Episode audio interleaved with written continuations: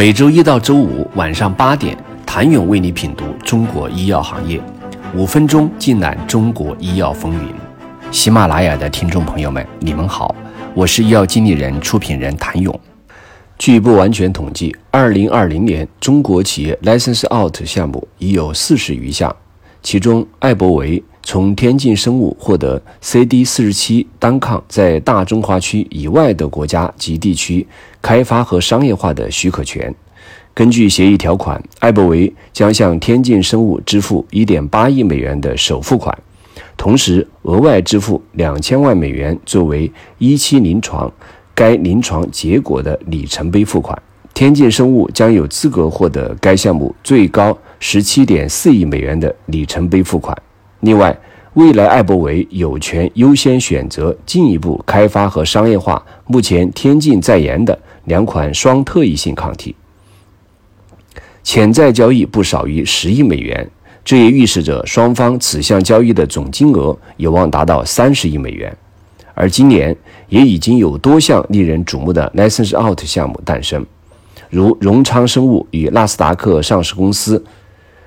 SGEN 公司达成的关于 ADC 药物维迪西妥单抗的二十六亿美元重磅海外授权合作协议，创下中国创新药单药出海交易金额的新纪录。七月十三号，诺城健华和博健就有望治疗多发性硬化的口服小分子布鲁顿酪氨酸激酶抑制剂 BTKI 奥布替尼达成许可及合作协议。交易总额九点三七四亿美元。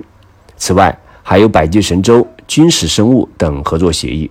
通过这些交易可以看出，中国企业对对外授权的态度和目的有了变化。此前，不少创新药企将项目对外授权的主要目的是获得一定的资金，支持企业能够活下去。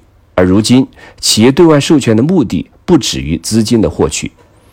由于科创板以及港股对创新药企的利好政策，打通了企业资金获取渠道，在企业不差钱的前提下，他们更愿意下大功夫再培养产品，尽量推进到后期，直至上市，然后再考虑 license out。对于手握好产品的企业，他们希望通过这样的方式为全球化布局探路。我们看到，项目的引进方不再是单一的跨国企业。对外授权的地区也不再局限于美国、欧洲、日本发达国家、“一带一路”的新兴市场，甚至印度均有了相应的案例。如2019年，百奥泰把抗肿瘤药 BAT 幺七零六在部分新兴国家市场独家商业化的权利转让了出去，凤汉林也转让了 BLX 幺零在菲律宾、印度尼西亚、马来西亚、新加坡。等十国相应适应症领域的独家商业化权利。今年上半年，普瑞金生物将其处于临床一期的 PRG 幺八零幺项目转让给了印度瑞迪博士实验室。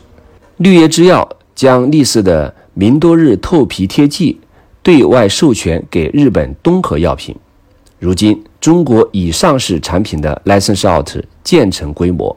仅今年上半年，又有百济的 PD-1 单抗、爱丽丝的福美体尼、信达生物、达优酮、绿叶制药、力士的明多日透皮贴剂、沃森生物的十三届肺炎球菌多糖结合疫苗、博安生物的博优洛等产品实现了对外授权。那么，是什么在推动 license out 爆发？license out 会遇到什么问题？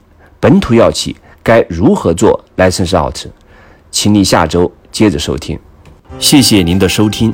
想了解更多最新鲜的行业资讯、市场动态、政策分析，请扫描二维码或添加医药经理人微信公众号“医药经理人”医药行业的新闻与资源中心。